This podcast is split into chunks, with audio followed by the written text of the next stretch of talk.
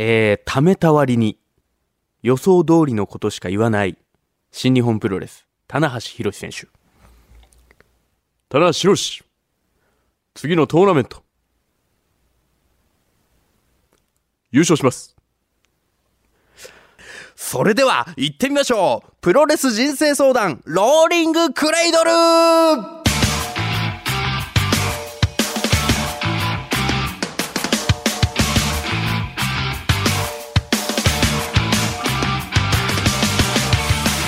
全国3000万人のプロレスファンの皆さんそして1億人くらいのプロレスに興味のない皆様はじめまして福岡吉本ザ・ローリングモンキーの武蔵と申します。さあということで僕のプロレスの番組ポッドキャストが始まっちゃうということで KBC ラジオポッドキャストストロングスタイルですねなかなか。ねえ若手芸人4年目23歳ザ・ローリングモンキーの武蔵がプロレスについてねいろいろ喋れるという、まあ、番組なんですけどもねえいやちょっとまずこれ聞いていただいてる方はそもそもお前が誰なんだと思ってらっしゃる方がほとんどだと思いますので、えー改めまして自己紹介させていただきますと、えー本当にただのプロレスファンです。はい。長崎県島原市出身、えー今福岡吉本に所属しておりまして、120キロの相方、勝木とザ・ローリング・モンキーとしてコンビで活動してるんですけども、もう本当に小学2年生の頃からもうずっとプロレスが好きで、えー、そっからもうプロレスに助けられてばかりの人生をここまで送ってきたわけですけども、なんでまあ僕がプロレス好きになったかっていうと、父親が、えーちょうど新日本プロレスの1個上にあたる51歳になるんですけども、えーファイヤープロレスリングっていうプロレスゲームを持ってまして、初代プレステの。で、そこでプロレス自体全然知らなかったんですけど、そのゲームを僕がやるようになって、その時に父親からいろんなレスラーとか、プロレスとはこういうものだっていうのをね、教えてもらったのが最初だったんですけども、で、そっから、ほんと5歳とか4歳の時に、地元島原の復興アリーナっていう、まあ、入って500人、600人ぐらいの会場があるんですけど、そこに東北のプロレス団体、道のくプロレスを、まあ、半ばも何も分かってないまま強制的に連れて行かれるっていうのがスタートで、その時にね、だからザ・グレート・サスケとか、新崎人生とか、その時参戦してた初代タイガーマスクとかが、僕が最初に見たプロレスラーなんですけども、で、一番最初にハマった選手が、グレート・ムタというね、武藤刑事の悪の化身、グレート・ムタという選手なんですけど、まあもうね、1月22日、えー引退試合、ね、ザ・グレート・ムタファイナル、横浜アリーナに控えておりまして、今日僕あの、誰にもわかんないですけど、手元に一応フィギュアを持ってきておりまして、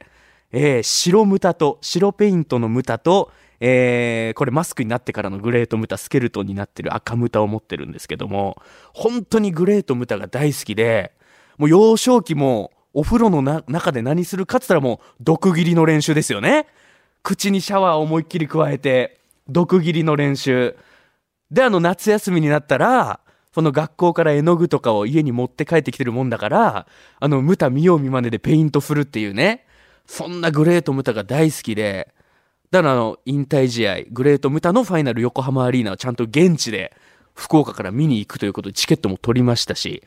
でね、このグレートムタっていうのはやっぱ思い入れの深い選手で、この人生の僕が人生で一番見たであろうなっていう試合が、ね、1996年10月20日神戸、重心サンダーライガー VS グレートムタ。この試合をね、ぜひ見ていただきたいんです、僕は。これ、ライガーが怪我して、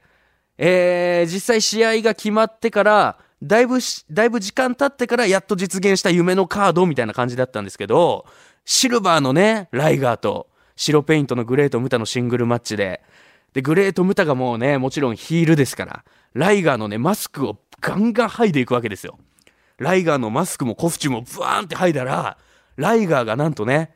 自分自身にペイントしてる。鬼神ライガーっていうのがそこで生まれた伝説的な試合でもあるんですけど、それはもうすり減るぐらい見ましたね。そのね、フラッシングエルボーっていう技がね、僕プロレス界で一番好きな技なんですけど、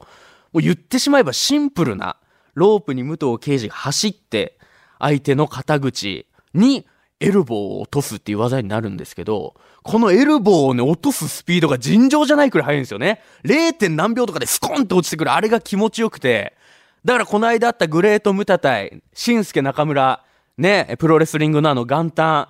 やっぱね、空中殺法とか得意とするジュニアの選手がね、たくさん試合してる中、でもやっぱ結局グレート・ムタのそのフラッシングエルボーだけで会場が一番湧いちゃうぐらいの、そのぐらい説得力と歴史のある、そんな技なんですよ。グレート・ムタ本当に好きで。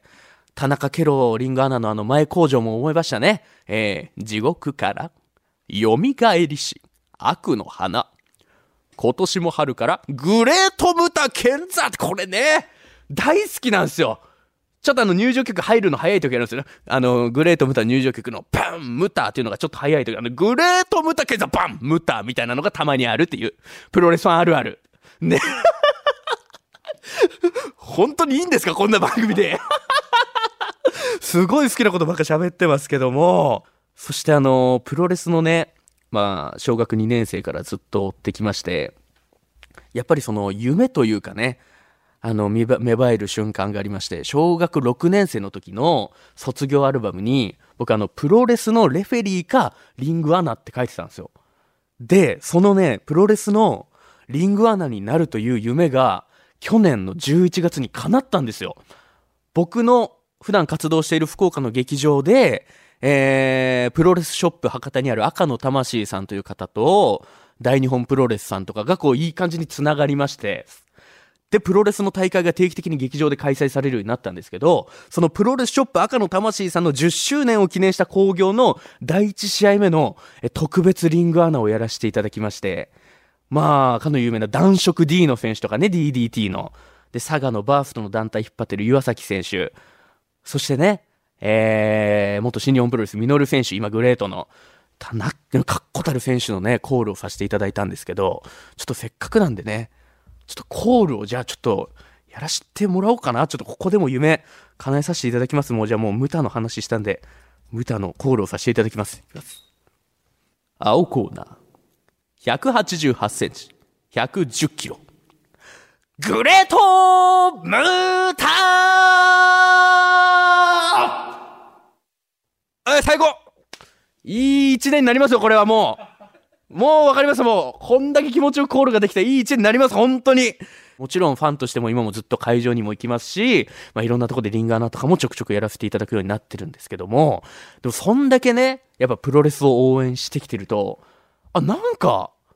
これって、なんか人生の中で見たことあるなじゃないけど、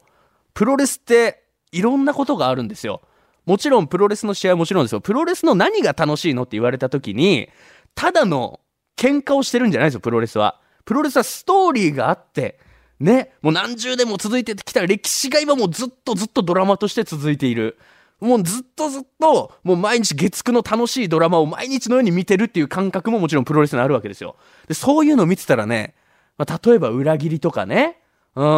まあ、プロレスリングのあの、最、ね、最近のなんか、うわ、これすごい裏切ったなと思ったのは、まあ、中島克彦と塩崎豪とか、何が起こるかわからない裏切りもあり、まあ、反則もあり、ね、プロレス見てきたらね、これってなんか、世の中の動きって、ほとんどプロレスで説明できるんじゃないかっていう風にね、思えてくるんですよ。なんか世の中で起こっている、まあ、理不尽なこともそうですけど、まあ、奇跡の巡り合わせとかもそうですけど、全部プロレスで見たことあるなっていう光景がね、山ほどあるんですよ。ね。だから何度も起き上がって戦い続けるプロレスラーがいる。で、何度も何度もくじけそうになって、そこからね、立ち向かっているね、例えば受験生だったり、サラリーマンだったりいっぱいいるわけじゃないですか。プロレスと社会はもう全てがリンクしてると言っても過言ではないんです。もうプロレスは社会の縮図そのものなんですよほらゴング鳴らせゴングおいゴング鳴らせゴングはい。熱くなっちゃいましたけど。ということでですね KBC ラジオが今回新しいポッドキャスト番組を始めちゃいます。さあ番組の内容はプロレス人生相談ローリングクレイドルということで。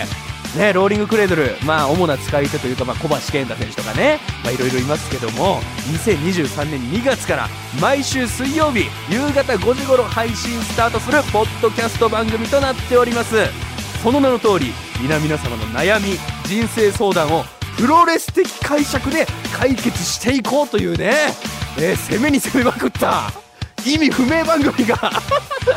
始まりますけども。もう人間関係恋愛相談も何でもどうぞもうきっちりねもうスクワットしてもう腕立て伏せしてえー、もうもういろんなとこ走ったりして。わけわかんなくなっちゃいましたけど。とにかくね体もトークも鍛え上げてあなたの相談にもラリアットということでねもう全身全霊で受けて立ちますのでぜひいろんな悩み相談を送ってきていただきたいと思います。プロレス人生相談ローリングクレードル皆さん放送にこうご期待ください。やお！